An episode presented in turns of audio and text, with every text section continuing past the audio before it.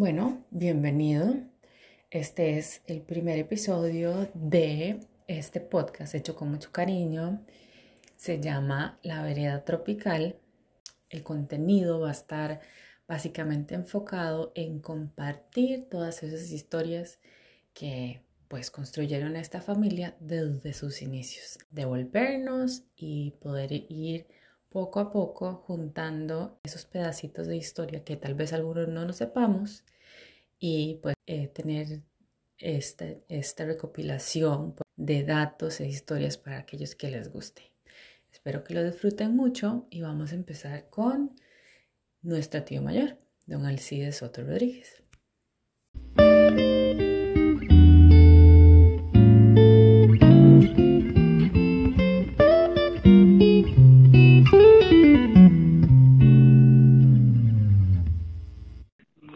Bueno, eh, esa historia se remonta al año 1929, que fue cuando papá llegó a Puerto Jiménez, proveniente de Esparta. Él trabajó los primeros años en Esparta con un señor que se llamaba don Fernando Castro y cuando abuelo Juan Bautista los dejó, él se vio obligado a buscar otro rumbo se fue para Puerto Jiménez y ahí empezó a trabajar en diversas ocupaciones como explotación maderera y trabajó para un señor que se llamaba don Pedro Cerrú. Con el tiempo, eh, él logró economizar, hacer una economía y, y adquirir una finca que se llama, se llama Vereda Tropical cuando la compañía bananera llegó a Golfito, lo primero que trató de explotar fue eh, Puerto Jiménez, pero no le sirvió porque no había profundidades en las aguas cercanas, entonces después se trasladaron ya a lo que era Golfito y lo que fue Golfito después. Pero papá hizo unos primeros sembradíos ahí en la vereda y entre, hicieron una entrega, creo que fueron tres entregas, cuando el, el, equivalente a la primera entrega de Banano, él se asustó todo porque creyó que se habían equivocado. Le dieron 700 colones. Y después vino la segunda entrega y le dieron otros 700 colones. Y con la tercera entrega, ahí ya la compañía se fue porque no les servía, no tenían cómo construir un muelle con, para que los barcos que desde gran calado pudieran arribar cerca y, llevarse el banano. Entonces, papá fue... ¿700 colones era mucho o era poco? Era, mucho. Era demasiado, demasiado dinero. Mm. Después él compró una finca que se llama La Estrella y el Ñeque, dos fincas al otro lado del río. Porque eso de la vereda, estoy hablando de la que está saliendo de Puerto Jiménez antes de llegar al río Tigre. Y la estrella y el ñeque quedaron después de del río. Este, eso en cuanto a papá, eh, antes de con, bueno, después de la llegada a Puerto Jiménez. ¿Cuántos años tenía abuelo en ese momento? En el 29 tenía 25 años.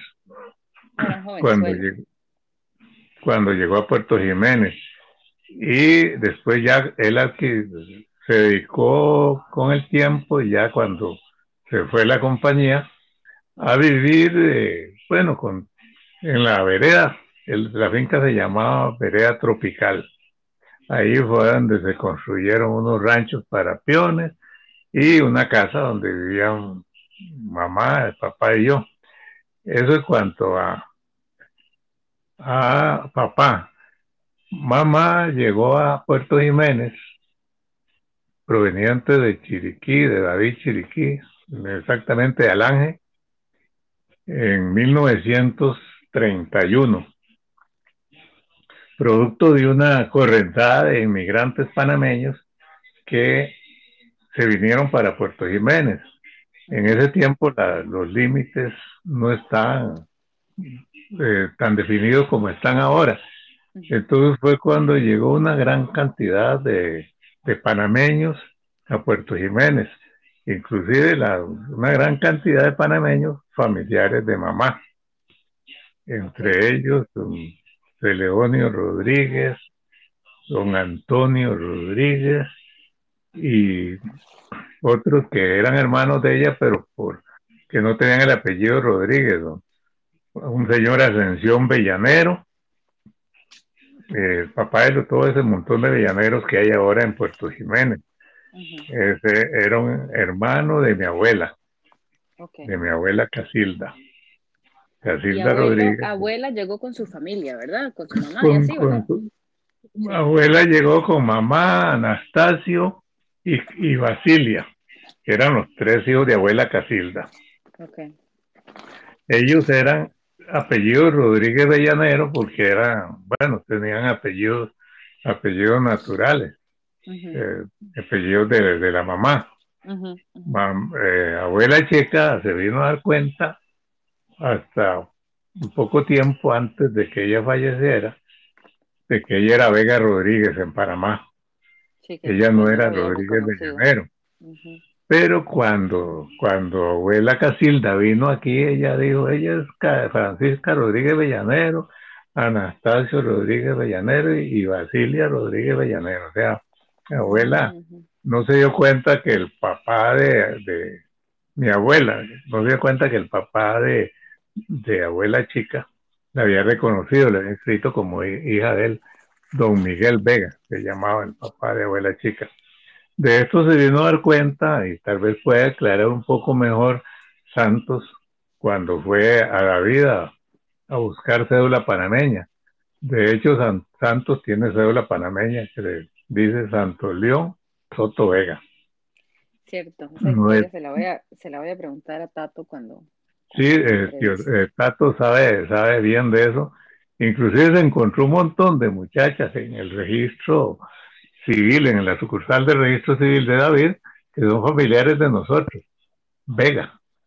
Y con eso, con eso le, le, aceleraron más el, trámite para conseguir la cédula. Después Anulfo quería conseguir cédula panameña, Aida también, no sé qué, qué se habrá logrado de eso, pero eh, parece que el requisito no es, no es tan difícil. Los trámites son un poco sencillos porque el único requisito es ser hijo de, de, nacional. de, que sí, que alguno de los dos progenitores tenga la nacionalidad panameña. Entonces, cualquiera de nosotros puede optar a la, la nacionalidad panameña y no, no, no exigen que se renuncie a la, a la nacionalidad que uno tiene ahorita. Ajá, puede tener doble. Sí, yo creo que Santos, Santos hasta cédula panameña tiene. Sí, sí, Porque, por, eh, por mamá. No sé, eh, en, ese, volviendo, hacia atrás, este, abuelo sí llegó solo, don Célimo Soto sí llegó solo a Jiménez. Él no llegó con abuela, la bisabuela Mercedes, ¿o sí? No, no, abuelo Célimo llegó creo que con Epifania. porque Epifania, eh, sí, Epifania. Y él se llevó a Epifania. Ah, no, no, Epifania llegó después llegó después porque Epifania conoció a Leoncio Viva allá por Limón, no sé qué pasó con Epifania, que, y después llegaron a Puerto Jiménez. El papá, eh, papá llegó solo. Y, de, y abuelo, y mi abuelo ya estaba por aquella zona porque él trabajaba con la compañía bananera. De hecho, cuando la compañía pasó a Golfito, Juan Bautista Soto Trejos, que era mi abuelo, él siguió trabajando con la compañía como un alto funcionario de la compañía. Ah. Pero ya cuando estuvo en Puerto Jiménez, parece que tuvo algún trabajo ahí y a él le dieron un gran lote que tenía ahí en Puerto Jiménez. Abuelo. ¿En serio? Sí, él tenía un lote. Ese lote queda ahorita como saliendo de Puerto Jiménez de no de donde saliendo de Puerto Jiménez pero hacia hacia el otro lado hacia Carbonera ah, en la pura en la pura esquina donde está BMPM AMPM a los 100 metros vivía a la derecha vivía don, don, don Arturo Cerrú. Y a la par de ese Arturo Cerrú tenía una gran propiedad, abuelo Juan Bautista. Esa propiedad cuando él murió se la dejó a, a Dora. Y Dora después se la vendió a Arturo Cerrú y compró aquí en Heredia.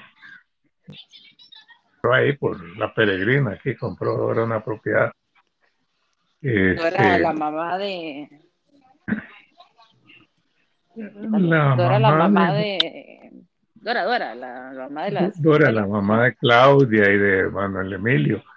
Ah, de Emilio Montillo, sí, este, hermana de Manolo y de Eida. Ajá, ajá, Y de Miriam, que son las, la familia de ellos. Este, bueno, yo no sé cómo, cómo conoció, bueno, y de hecho se conocieron papá y mamá, y yo, yo pienso que ellos se, se unieron como pareja en 1940 porque yo nací en el 42. 40 un par de años solitos por ahí. sí, porque de hecho se creía que, que papá era estéril. Bueno. bueno, más en el 40 tenía cuántos años? Eh, papá 36. Ah. Cuando yo nací, papá tenía 38. Sí, ya estaba grande para la época. Sí, y este, él, él había, había tenido algunas parejas y no había tenido hijos. Entonces mm. cuando se juntó con mamá, porque ellos se vinieron a casar allá por el 50, algo así, antes que naciera Aida. Este, hubo duda cuando, cuando quedó embarazada. De hecho, a mí no me pusieron Célimo por esa, por esa duda. Entonces, a mí me iban a poner, mi nombre iba a ser Alexis. Ah. Pero ya después, cuando vino, nació la otra, que por cierto ayer hubiera cumplido años, Hazel, Soto Rodríguez. Sí, ella nació el 4 de junio del 44. Mm. Y después de Hazel, nació que, esa, sí se le parecía a él. esa sí, sí era machilla, parecía a él. Ella, bueno, yo la recuerdo, esa le decía Semilo a papá, no le Semilo. Papá, Semilo. Esa es una de las historias. Después de que nació Hazel en el 13 de enero del 46, nació Célimo. Y en el, en el 48 vino una epidemia de tosferina. Y bueno, casi nos vamos los tres que mamá vino con nosotros a Atenas y, y Mercedes era la enfermera ahí en Atenas. Y después regresamos a Puerto Jiménez, pero esa toserina mi hermana Heise no la, no la aguantó y murió así como a los cuatro años ella. Estaba grandecita ya. Era una bebita. Como el 40 y principio del 40 del 48. Y ahí como era seguida la cosa, al ratito, en el noviembre del 48 nació Santos, el primero de noviembre del 48. Y después, todos estos de, de nosotros habíamos nacido en, en, Puerto Jiménez, todos en Puerto Jiménez, y ya en el 50 nació Aida. Aida nació en Puerto Jiménez, recuerdo que yo estaba en la escuela en primer grado en ese tiempo, en una escuela que estaba frente a la casa de los franceses, donde estaba ahora el edificio de la supervisión. Ahí era la escuela vieja. Y nosotros vivíamos 100 metros hacia el oeste de esa escuela. Y cuando salí de, de clase era de 7 a 9, los filas de primero, ya vi que estaba una hermanita ahí que había nacido como a las 8 de la mañana y una gran felicidad, ¿verdad? Porque en ese momento era la, la primera mujer, ¿verdad? Porque ella sí, ya, sí, ya, ya no estaba. Ese, ese fue el, en el 50. En el 52, 18 de julio, nació Anulfo, Guillermo Anulfo. Ese nació también, ese nació en la vereda. Y, en la finca La Vereda. Y en la finca La Vereda, esa, bueno, los partos de, de mamá eran atendidos por abuela Casilda. Ese de la vereda fue atendido por la hermana de ella, Basilia. Ah, Basilia. Basilia Rodríguez, que vivía cerca de la vereda, una finca que después compró Quintín Lee, después la compró Nieves Chan, que quedaba por ahí, por Río Nuevo. Entonces el traslado era cerca y, y Basilia atendió a, a mamá en la vereda en, el 52, sí que nació Arnulfo. Eh, Yo nunca había preguntado quién había atendido a abuela, usted sabe, no, es parte no me la sabía. Ah, sí, en, en el año 54 nació Amelia, pero vivíamos en la casa de la playa. Casa, esa no era la vereda, esa cómo se llama. De la vereda, pega, eh, bueno, era la misma fila por, a la orilla del río hasta llegar a la playa, se desviaba un poquito a la derecha y salía a la playa. Conectaba, de, de hecho, entre la vereda y la casa de la playa, había un, un bananal que se mantenía todavía el rescoldo de la, aquella banan, entrega de banano que hacía mi papá. Eso pues le sirvió para cultivar banano para uso, para consumo de, de cerdos que él criaba y el resto ya la finca eran potreros donde, donde había vacas y, y había cierto cultivo. Usted me está diciendo que si la compañía bananera se hubiera quedado donde estaba y abuelo hubiera seguido cosechando bananos, seríamos platudísimos. Así, multimillonarios, porque sí, porque sí, la compañía no, no, no, no pegó ahí por, por el problema de mercantilismo, cómo, cómo construir un muelle y todo eso. No sé, se hicieron estudios y se, después se, se logró, bueno, se instalaron en Golfito, en todo eso, donde ahí pues, ahí con la compañía hay otro paréntesis de, de papá, que vino a, vino a trabajar después con la compañía durante los años 55, 56, 57, en la explotación de madera en un lugar llamado Puente Negro, que era pura montaña en ese tiempo, y ahí él sacaba la madera con unos bueyes que compró de Guanacaste, financiados por la misma compañía bananera. Creo que eran 30 bueyes, 15 yuntas y entiendo que cada buey costaba mil colones. La compañía le, financió esos 30 mil colones a papá. Mil colones, pero con yugo y todos los bueyes, mil colones cada buey, o sea, dos mil la y, y puestos allá en Golfito, imagínense con 30 mil pesos, 30 eh, bueyes, y con esos bueyes sacaban la madera porque no había eh, la tecnología de ahora, tractores, chapulines. Se volteaba la madera, se pegaba a una, una cadena y se le pegaba a, los, a dos, cuatro, a dos, tres, cuatro yuntas de bueyes, depende de lo grande que fuera la, la tuca. Y la compañía después, él la dejaba en ese puente negro y ahí hacían como una especie de corral mm, de río para que la madera no se fuera. Llegaba y la, lo cargaban en los en los vagones que para ese propósito tenían.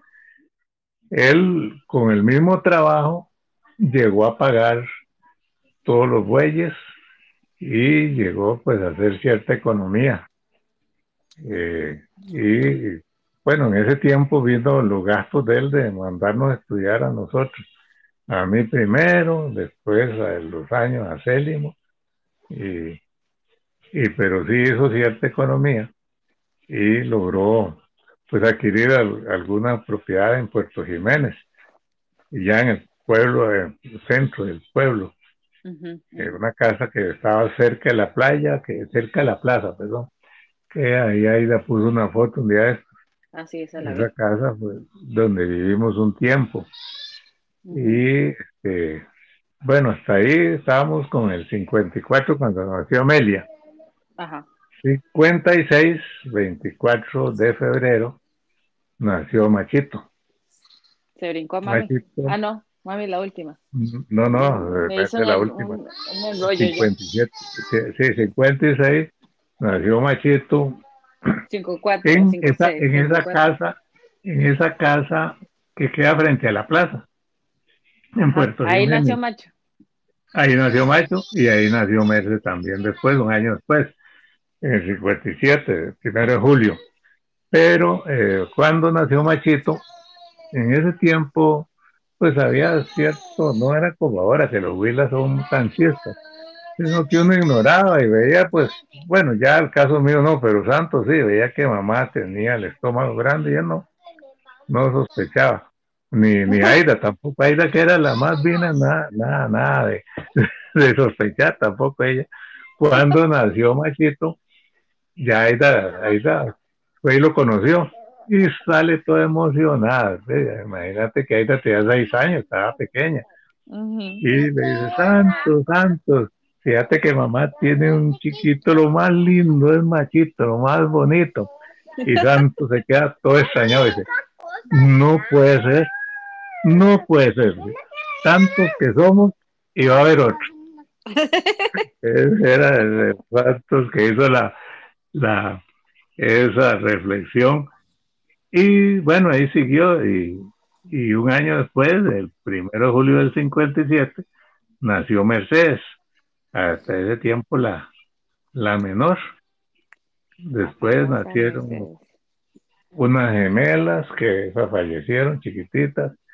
Y en el año 63, eh, por ahí de agosto, no, no recuerdo muy bien, porque yo sí estaba en Puerto Jiménez en ese tiempo ya estaba trabajando como, como educador ahí en la escuela Saturnino Cedeño, nació Gladys. Y le pusieron Gladys porque cuando Santo estaba en la escuela, lo molestaban con Gladys. Gladys Barquero le decían. Y una de las que lo molestaba era Aida le decía, a Santo le gusta Gladys, a Santo le gusta Gladys. Y Santo venía furioso a pegarle, ¿sí? Porque él, los deseos que dijera que a alguien le gustaba una muchacha, era algo, algo pues que no se toleraba. Entonces Aida, como él se enojaba, Aida lo molestaba a Santos. Y entonces nació esa niña y le pusieron Gladys. Y viera que nació lo más bien, lo más bien la chiquita pero resulta que tal vez no hubo los cuidados necesarios a la hora de, cortar el ombligo y hubo una bacteria que se llama tétano que la ya se entró, le, ingresó y, ahí murió la niña, la llevamos a Golfito. Esa vez recuerdo que fuimos en una panga de con el finado Chino Castro. En la tarde la internamos al hospital, pero no, ya iba, iba bien malita. Y hasta ahí pues. Otra hermana de ustedes. Yo no me acuerdo de esa historia. Esa nunca, no, o sea, me acuerdo hasta la gemela. De la gemela, no, esa sí otra hermana, esa fue la última, esa, bueno, ahí sí ya Santos y Salim todos recuerdan muy bien. Anulfo recuerda muy bien de eso. Anulfo recuerda hasta una canción que estaban cantando, porque nosotros la dejamos al hospital y nos volvimos a Jiménez. Entonces había una emisora que llamaba Radio, Radio Golfito. Por ahí avisaban todas las cosas que pasaban. Y cuando pasaron por Radio Golfito el anuncio de que la niña Gladys Soto Rodríguez eh, informaban a los familiares en Puerto Rico que había fallecido, Anulfo estaba escuchando una canción, que fue cuando la interrumpieron la canción para dar el anuncio. Entonces cada vez que la oyó, una vez estábamos aquí, la oyó y dice, esa canción es la que cantaron, el, están cantando cuando anunciaron el fallecimiento de, de nuestra hermanita. Ah, qué interesante. Y, no, me sabía esa historia. Bueno, y, y, echando para atrás otra vez, volviendo a la vereda, lo que recuerdo que nosotros teníamos la casa y dos ranchos para peones. Entre esos peones que recuerde estaba un vaquero que era amigo de papá desde la infancia, se llamaba Gregorio Baltoano, era el que ordeñaba las vacas y todo. Había peones agrícolas, peones que chapeaban potrero. Entre ellos recuerdo a Dilio Villalobos, a, a un señor que llamaba Matilde Camacho, Domingo Guerra, Chabelo Díaz, este, y otros más ahí eh, que trabajaron para papá también. Uno, el Nica Roer, que todavía vivía en Puerto Jiménez, y Manolo, pero esos eran como chiquillos demandados en esa época. Iban a hacer, cantaban dar a cabello, haciendo vueltas, trayendo cosas a Puerto Jiménez. Eh, Antenor, un primo de nosotros, se llamaba Sebastián, Sebastián Antonio Ramírez Rodríguez, que trabajó mucho tiempo con papá. También trabajó en el elenco femenino, trabajó con nosotros Nelly Zúñiga. Nelly, la prima de tía. Después se casó con la mamá de María López, sí, después se casó con Chepe ah. López. Nelly Zúñiga, este, Benilda Serracín, doña Rafaela Quintero y Nicolasa Rodríguez, que era hermana de mi abuela, era tía de mamá. Trabajó ahí en la casa. Nicolasa una hermana de abuela que nunca, nunca tuvo hijos. Adoptó unos ahí, un memito, uno que le llamaba Memo, pero no era hijo de ella. Después crió a otro que se llamaba Manuel Becerra, que tampoco era, hijo de ella. Ella trabajó unos, un tiempo ahí con, con mamá. Eso en cuanto a, a los piones. Ah, bueno, me quedaban otros piones que eran Mincho y Lupe. Mincho, eh, Mincho y Lupe fueron dos hermanos que no se parecían, pero decían que eran hermanos y llegaron ahí. Mincho fue el de la historia aquella que narré de, de Mer. que Mer se lo vio, pues, le peleó con él la maca. después Lupe. Y después un peón demasiado demasiado polifacético que le llamamos Puriscal. Se llamaba Víctor Paniagua Marín. De ese, Célimo tiene muy, muy buenas anécdotas de, de ese Puriscal. Y sí, eso en cuanto a, a ¿Qué hacían en el día a día, digamos? ¿Cuál era el trabajo de los peones? Bueno, los peones, eh, cada uno tenía sus funciones. Uno reparaba cerca, otros chapeaban el, Vamos, Mincho y Lupe eran famosos chapeando los potreros. Eh, bueno, la maleza que, creían que crecían los potreros. Gregorio Baltoano era el vaquero oficial ahí de la finca. Después llegó otro vaquero joven llamado Joel, no recuerdo el apellido, y Marco Rodríguez, pero ya, ya de último, eh, cuando ya la vereda cuando ya papá se vino de la vereda para Puerto Jiménez y fue adquiriendo algunas propiedades, pongamos lo que es el Tenampa, el Tenampa, y él lo adquirió porque era fiador de, de Manolo. Manolo le compró el Tenampa a pagos a, Chepo, a Chevo, a Chevo Ceballos, tenía que pagar, entiendo que 500 colones mensuales durante, durante 24 meses. Papá el fiador. Cuando Manolo tenía, qué sé yo, seis meses de no pagar, de ahí se le vino la cuenta al fiador, que era papá. Papá entonces tuvo que hacerse cargo de, del Tenampa. Sí, de la cuenta, y ya Manolo ya no, no, no, entonces ya le, cogió, administró el Tenampa y tuvo que hacer unos gastos ahí para, para pagar todos esos meses atrasados. Porque seis meses, qué sé yo, era, seis, siete meses era un montón de plata. Claro. Porque una vaca en ese tiempo costaba 250 colones. Entonces imagínense, 500 colones era el, equivalente a dos vacas. Entonces papá logró, bueno, tuvo que hacerse cargo de, de un trabajo que nunca había tenido una cantina y un salón de baile y todo eso. Y ahí fue primero, eh, primero lo atendió personalmente, pero eh, papá no era para eso. No era el, hobby de él, ni era el trabajo que él estaba acostumbrado a hacer. Entonces después alquiló, alquiló a diferentes personas la cantina y, y con ese alquiler pues iba pagando hasta que logró pagar toda la, la propiedad. Después más bien este, fue comprando lo que estaba a la par de la, del Tenampa, que es donde está ahora la panadería Monar y, la, y ese súper que atiende Fabio. Y eso lo fue adquiriendo así como en parcela, hasta pegar con la, con la delegación. Y fue comprando, bueno, tuvo que ir vendiendo la, la finca, ya no podía atender la finca, ninguno de nosotros estaba por allá, le robaban el ganado, entonces tuvo que ir vendiendo reses, vendiendo terreno, vendió primero la vereda a Chongo, después la estrella a Yello y creo que el Ñeque también. Este, esa finca le quedó solo Gallardo que lo vino a vender ya al final, ya por ahí por los 80. Pero con esa plata él administraba muy bien, papá sabía administrar muy bien el dinero, fue comprando, compró ahí donde, donde vivía él al final, todo, todo casi toda esa cuadra, o sea, toda esa cuadra era, era de él, yo creo, hasta que me le dieron, le vendieron un pedazo ahí a Alice para que hiciera una torre, más bien ya siendo propiedad de papá. Ajá. Y sí, él logró pues adquirir hasta ahí lo que, lo que tiene.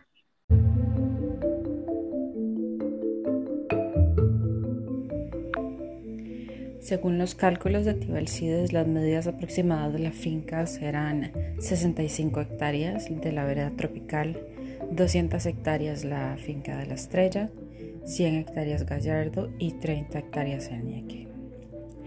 Este fue un episodio producido en el mes de junio del 2021 en Irvine, California. Eh, con ustedes, su host, Iliana Soto. Muchas gracias.